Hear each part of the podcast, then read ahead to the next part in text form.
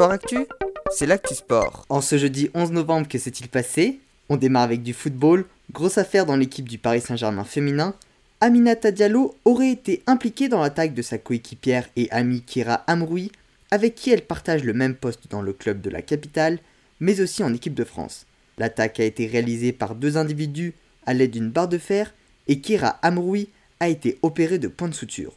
Aminata Diallo vient de voir sa mise en examen être levée, mais une perquisition de son appartement a été effectuée.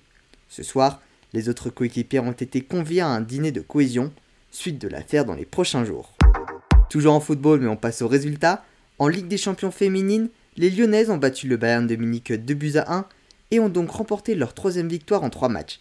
Elles sont en tête de leur groupe avec 5 points d'avance sur le club bavarois.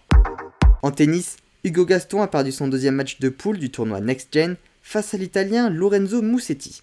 Il n'est pas encore éliminé, mais les possibilités de qualification sont désormais faibles. Néanmoins avec Adrien Manarino, ils ont été appelés en équipe de France pour la première fois afin de disputer la Coupe Davis qui démarra le 25 novembre à Innsbruck en Autriche en prenant la place d'Hugo Humbert et de Gaël Monfils, forfait pour blessure.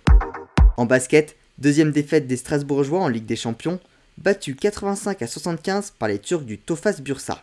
Strasbourg est deuxième de son groupe.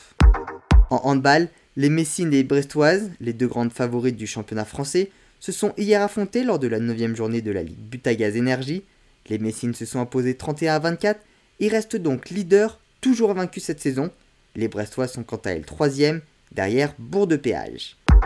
Enfin, en hockey sur glace, l'équipe de France féminine a bien entamé son tournoi de qualification olympique en s'imposant 4 à 0 face à la Corée du Sud. Prochain match samedi face à la Slovaquie. Voilà pour les actualités du jour. À demain dans Sport Actif.